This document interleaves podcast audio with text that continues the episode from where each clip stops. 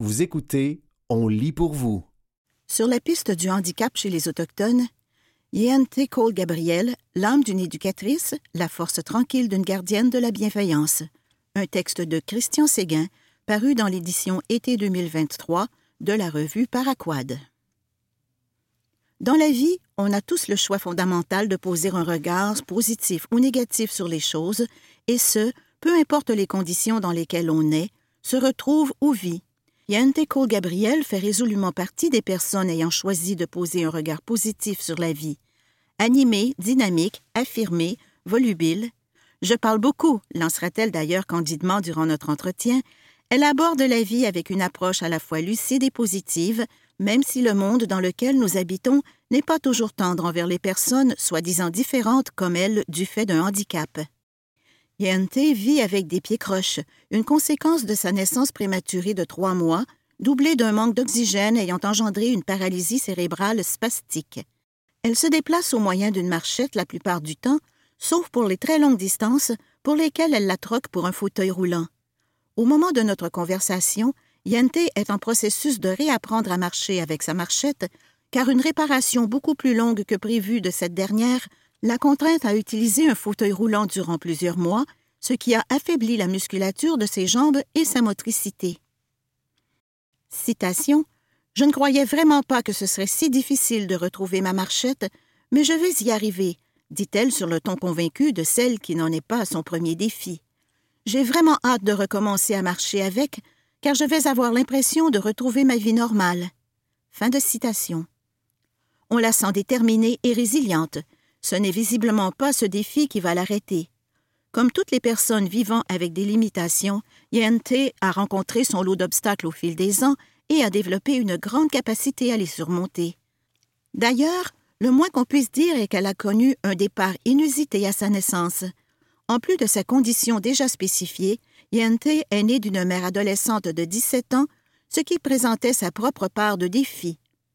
Imaginez, une mère ado qui donne naissance prématurément à une enfant handicapée dans une petite communauté de moins de 2000 habitants.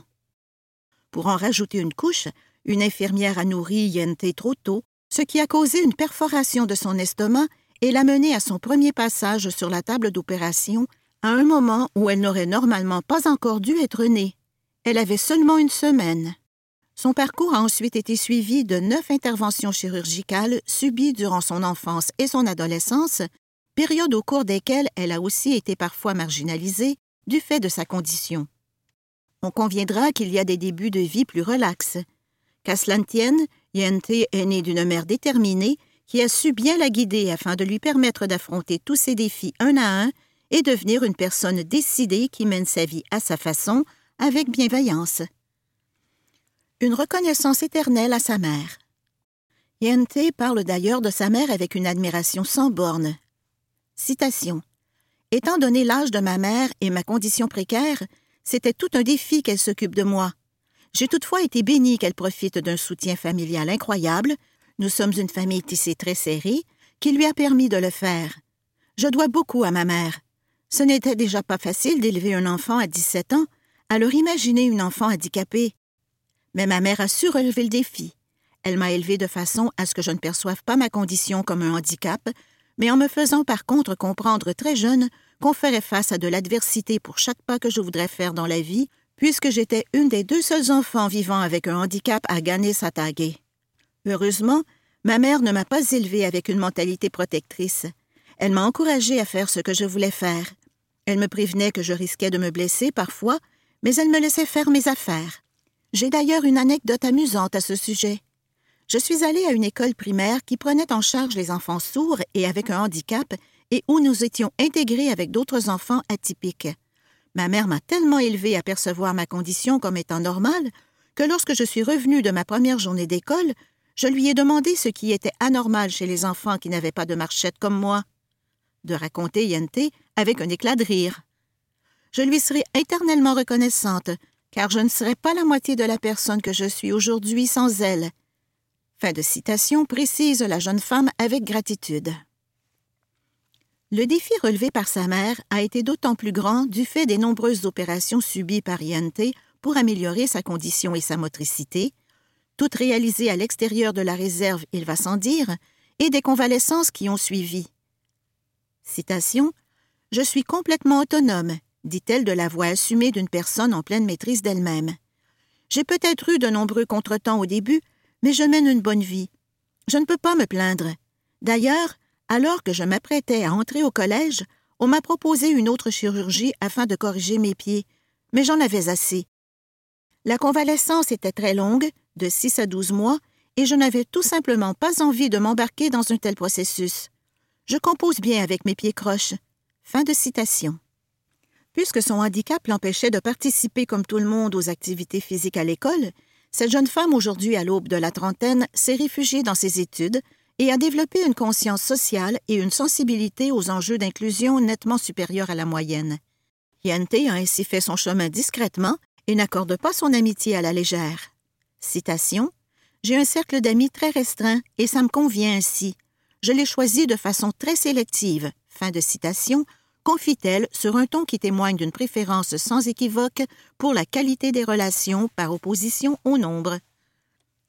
Vous écoutez, sur la piste du handicap chez les Autochtones, Yente Cole Gabriel, l'âme d'une éducatrice, la force tranquille d'une gardienne de la bienveillance. Un texte de Christian Séguin, paru dans l'édition été 2023 de la revue Paraquad. L'émancipation à l'extérieur de la réserve. La vie d'INT prend une tournure imprévue lorsqu'elle quitte la réserve pour aller étudier au cégep Vanier, où elle constate vite qu'elle n'est plus étiquetée la fille avec un handicap, comme c'était le cas à Ganesatagé. Elle raconte avec sagesse, citation, J'ai vu qu'il y avait un monde hors de la réserve où mon handicap n'était plus un enjeu dans le regard des autres. J'ai compris que les gens de ma communauté, qui n'étaient pas habitués à voir des personnes en situation de handicap, n'étaient au fond tout simplement pas outillés pour aborder une personne comme moi, qu'ils n'étaient pas à l'aise avec cette différence. Fin de citation. Yante s'inscrit au DEC en technique d'éducation spécialisée, un programme qu'elle suit durant deux ans et demi avant de vivre une remise en question de son choix, alors qu'il ne lui reste qu'un semestre à faire. Elle raconte citation, Lorsque je suis entrée au cégep à 18 ans en 2011, c'était la première fois que je quittais la maison. Je n'étais pas préparée à vivre seule, mais je me suis organisée pour que ça fonctionne.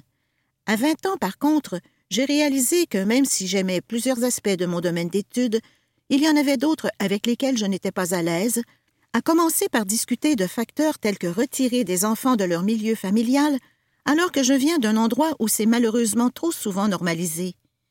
C'était un peu trop pour moi à l'époque, j'ai compris que je n'étais pas dans de bonnes dispositions pour faire carrière dans ce genre de milieu et l'apprécier. Fin de citation. Retourne alors à Ganesadage environ un an pour faire le point sur son choix de carrière.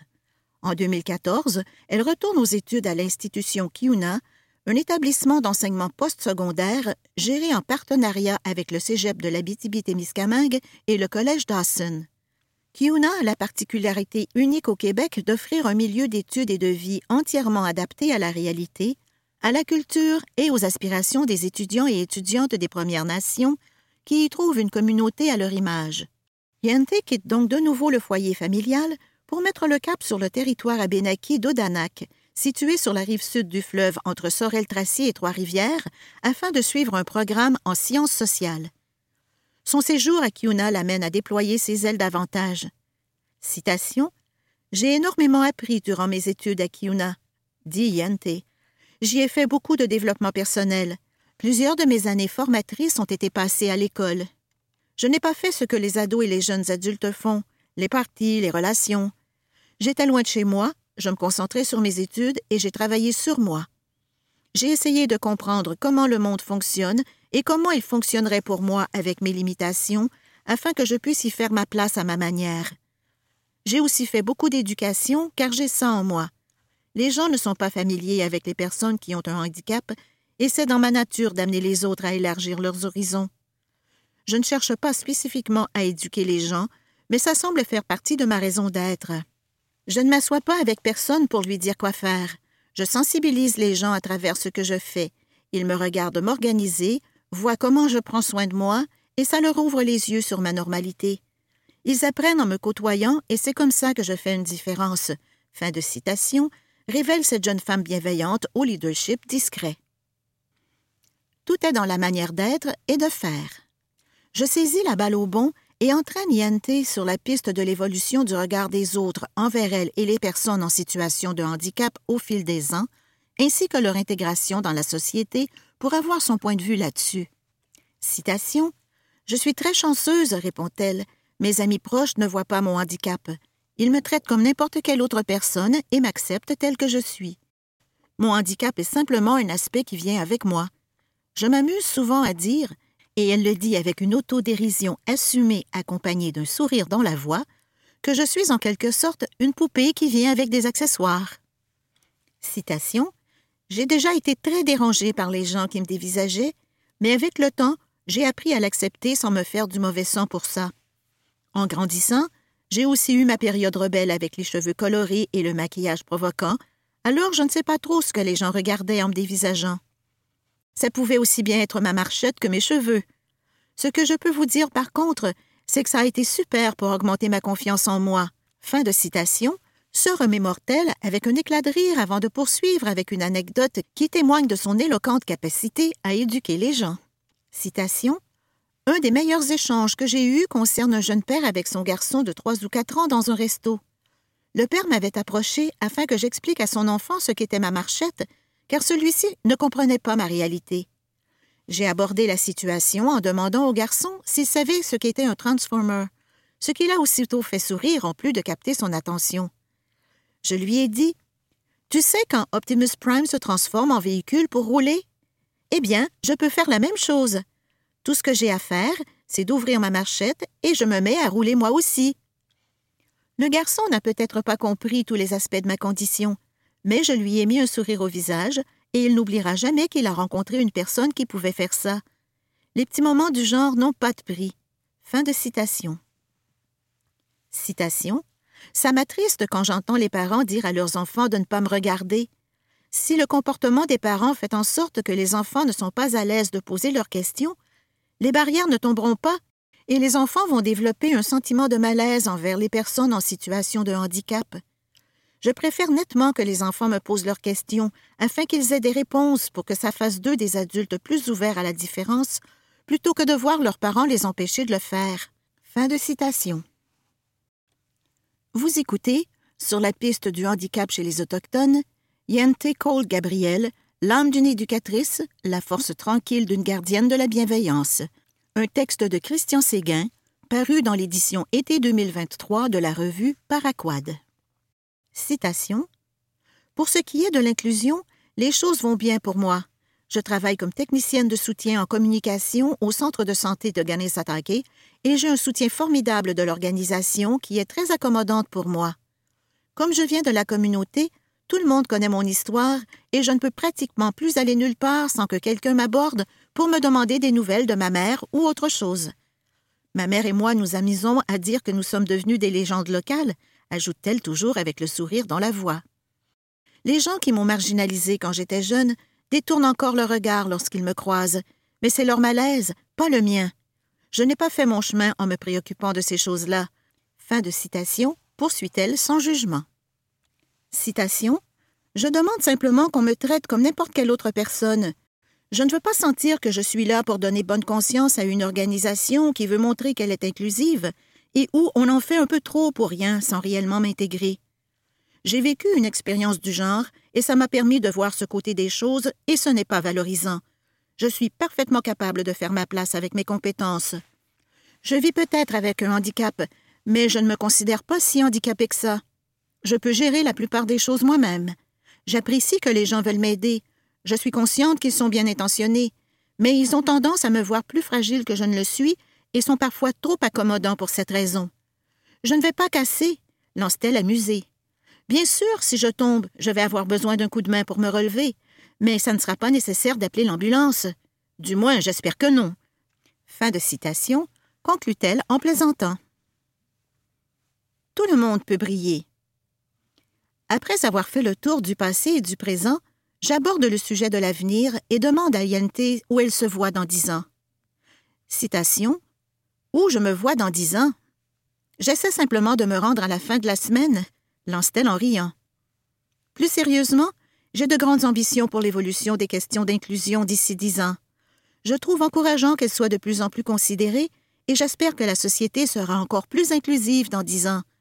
Tant mieux si, par ma façon d'être, je peux contribuer à améliorer les choses en rendant une personne ou deux plus sensible aux réalités des personnes en situation de handicap. Je crois que tout le monde devrait avoir une chance égale d'exploiter pleinement son potentiel. Et ça commence par la façon dont les parents élèvent leurs enfants vivant avec des limitations. J'ai été bénie d'avoir une mère qui a su le faire adéquatement pour moi en me permettant de vivre ce que j'avais à vivre. Les choses n'ont pas toujours été faciles, mais c'est souvent à travers les épreuves et les leçons qu'on en tire qu'on grandit. Je suis bien placée pour savoir que ce n'est pas facile d'élever un enfant avec un handicap. On veut lui offrir la meilleure vie possible et ce n'est pas toujours simple. Mais à trop le couvrir, on limite les expériences qu'il pourrait vivre par crainte qu'il soit marginalisé ou frappe un mur.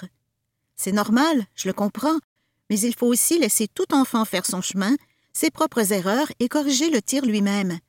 Pas au point de le laisser carrément se casser la gueule, évidemment, mais en lui donnant la liberté pour qu'il bâtisse sa confiance en lui. En empêchant constamment un enfant de faire certaines choses, on l'empêche de se construire et lui cause du tort d'une autre manière. Tout le monde peut briller dans la vie. Peu importe sa condition, son handicap, chaque personne peut s'épanouir selon ses capacités si on lui donne la possibilité de faire ses propres expériences pour trouver sa façon de briller. Dans dix ans, pour revenir à la question, j'aimerais être une auteure populaire, tout en continuant d'être une promotrice de l'inclusion universelle et une voix inspirante afin que chaque personne puisse avoir l'occasion de vivre la meilleure vie possible, car je crois sincèrement que tout le monde mérite ça. Fin de citation. Sur la base de notre entretien, il ne fait nul doute dans ma tête que Yente possède toutes les valeurs, la sensibilité et l'ouverture d'esprit requises pour être une voix inspirante, ce qu'elle est déjà à sa façon, qui rayonne non seulement dans la communauté autochtone, mais bien au-delà de celle-ci. Et c'est la grâce que je lui souhaite. C'était, sur la piste du handicap chez les Autochtones, Yente Cole Gabriel, L'âme d'une éducatrice, la force tranquille d'une gardienne de la bienveillance, un texte de Christian Séguin, paru dans l'édition été 2023 de la revue Paraquad. Recherche. Projet Nisidotam, comprendre le handicap dans les communautés des Premières Nations. Entrevue avec Shannon McInnes par Virginie Archambault, paru dans l'édition été 2023 de la revue Paraquad. Shannon McInnes est une chercheuse senior et spécialiste du handicap au Centre de recherche pour l'inclusion des personnes en situation de handicap, CRISPECH. Ses recherches portent notamment sur la promotion des droits de l'homme et de l'autodétermination pour les personnes en situation de handicap des Premières Nations, PSHPN, sur le soutien des droits et de l'accessibilité pour les populations neurodiverses et sur la réussite de la transition de l'école à la vie adulte pour les personnes handicapées. Cette entrevue a été réalisée en anglais. La version française qui suit a été légèrement adaptée afin de vulgariser certaines notions propres à la recherche scientifique. Pouvez-vous nous raconter l'origine du projet Nessidotam et nous expliquer en quoi il consiste?